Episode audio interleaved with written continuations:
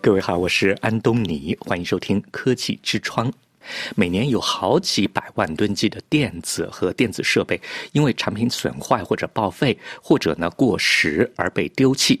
这些废弃设备被看作是电子垃圾，如果不进行适当的处理、处置和回收，可能会对环境和人类健康构成威胁。电子垃圾中比较常见的物品包括计算机、手机和大型的家用电器以及医疗设备。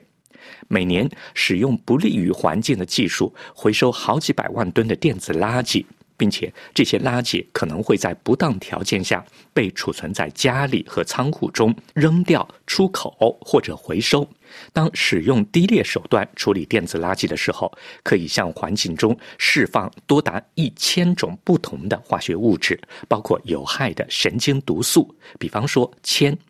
由于它独特的接触途径和发展状况，孕妇和儿童特别容易受到伤害。根据国际劳工组织估计，二零二零年有一千六百五十万儿童在工业部门工作，而垃圾处理就是其中一个分支部门。已知的二零一九年全球生产的电子垃圾中，只有不到四分之一被正规的回收利用。然而，电子垃圾中包含宝贵而且有限的资源，如果适当回收，可以重复使用。所以，电子垃圾已经成为个人甚至社区的重要的收入来源。可是，由于缺乏适当的法规、回收基础设施和培训，生活在低收入和中等收入国家的人们，尤其是儿童，面临着电子垃圾产生的最显著的危害。尽管有针对管控电子垃圾从一个国家运输到另外一个国家去的国际法规，可是电子垃圾向低收入和中等收入国家的越境转移仍然在继续，而且常常是非法的。电子垃圾被认为是危险废物，因为它含有有毒的物质，或者在处理不当的时候会产生有毒的化学物质。其中许多有毒物质已知或者被怀疑会对人类健康造成危害，其中一些被列入引起公共卫生关注的十种化学物质，其中包括二恶英、铅和汞。电子垃圾回收手段低劣，就会对公众的健康和安全构成威胁。儿童和孕妇特别容易受到非正规电子垃圾回收活动有害污染物的影响。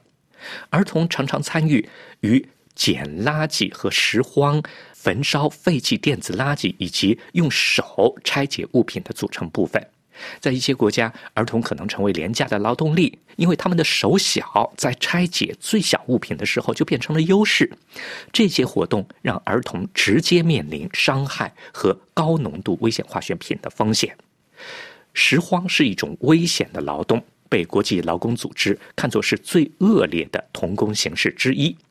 根据国际劳工组织估计，在二零二零年，全球有多达一千六百五十万的儿童在工业部门工作，而垃圾处理是一个分支部门。目前还不清楚有多少儿童参与了非正规的电子垃圾回收。巴塞尔公约管控了危险废物的越境转移和它的处置，这是一项全面的环境协议，旨在解决围绕危险废物的问题，包括电子垃圾及其管理。二零一九年，巴塞尔公约的禁运修正生效，它禁止将包括电子垃圾在内的危险废物从经济合作与发展组织国家、欧盟委员会国家和列支敦士登。运往公约的其他缔约国，巴塞尔公约组织了各种规划和讲习班，以制定和提供关于电子垃圾无害环境管理的指导意见。它还为各国提供了区分废物和非废物以及电子垃圾越境转移的指南。另外，还存在区域公约，比方说巴马科公约和瓦伊加尼公约。这两项区域公约都是根据巴塞尔公约制定的，旨在进一步限制包括电子垃圾在内的危险废物在非洲和南太平洋国家的流动。好了，各位，以上听到的是今天的科技之窗，由安东尼编辑主持，感谢收听。